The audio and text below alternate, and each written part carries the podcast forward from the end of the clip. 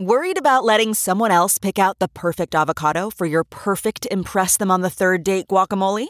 Well, good thing Instacart shoppers are as picky as you are. They find ripe avocados like it's their guac on the line. They are milk expiration date detectives. They bag eggs like the 12 precious pieces of cargo they are. So let Instacart shoppers overthink your groceries so that you can overthink what you'll wear on that third date.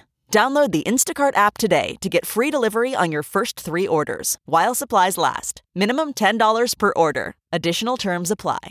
This is the Big Party Morning Show. on Channel 94.1. Uh, Heinz is now selling two new condiment combinations. This is just disgusting and it has to stop. First, they came out with that mayo chup, uh, which is ketchup and mayonnaise combined together, sold in like a squeeze bottle. Mm-hmm. Now they have mayo Q and mayo must. What is that? Mayo mustard. Mayonnaise plus barbecue sauce. That is illegal. Mayonnaise plus barbecue sauce? I don't know. I, I That is disgusting. we need. uh, Yeah, I guess I'd have to try it. I, I mean, I mean, And, I'm uh, tired of the of of uh, if I'm trying to have to do what, two things, the two two jar grind. this is a classicdefeat.com right here. It's time for must mayo starred aonaise. I was going to say, this is an actual bit from Mr. Show.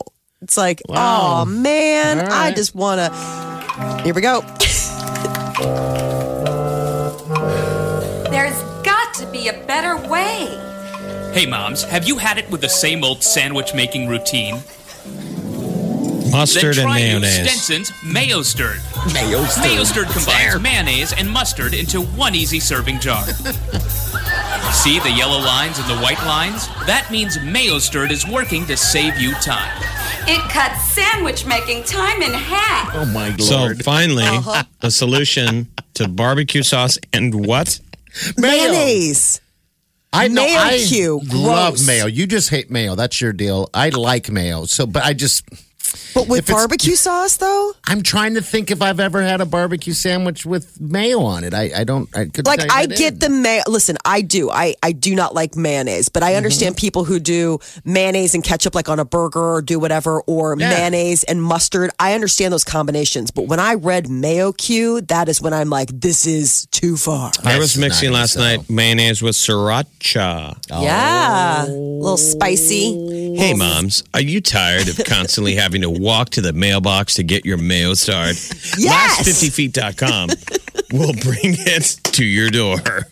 Speaking my language. What is this uh, new new uh, incarnation called?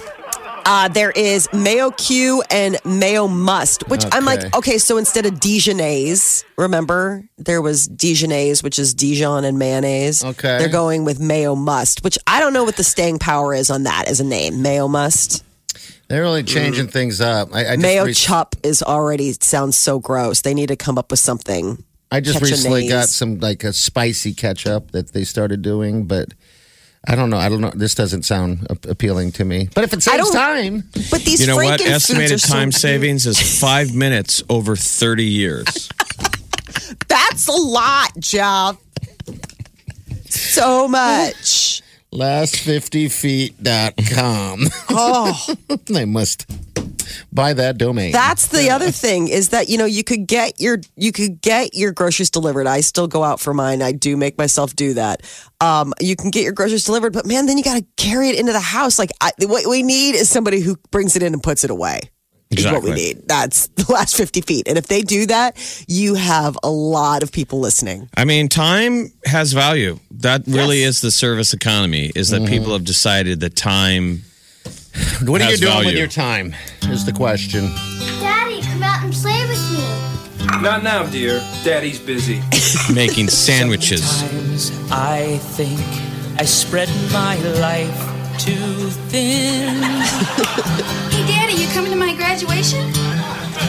and I miss Nope. precious moments. He's making sandwiches. Can't make sandwiches. Daddy, do you want to see your new grandson? In a Couldn't minute, possibly. dear. In a minute. You grew up, you moved on. I was never by your side. Hi, Daddy. I'm dying.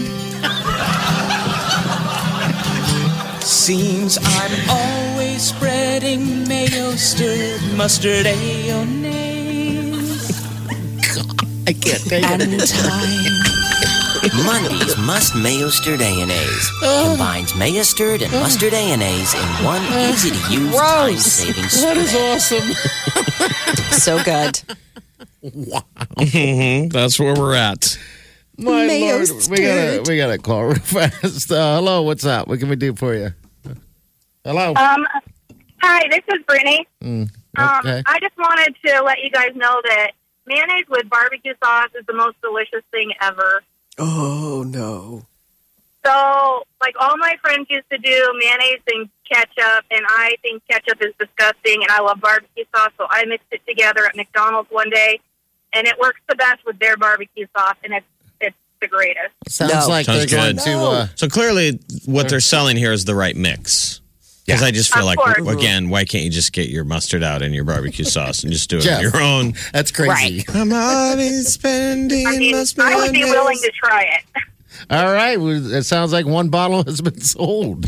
you enjoy. Thank you. Thank you. Last50feet.com. Yeah, Last50feet.com. I love it. Daddy, Um, I'm dying today. I don't have time. You don't have time.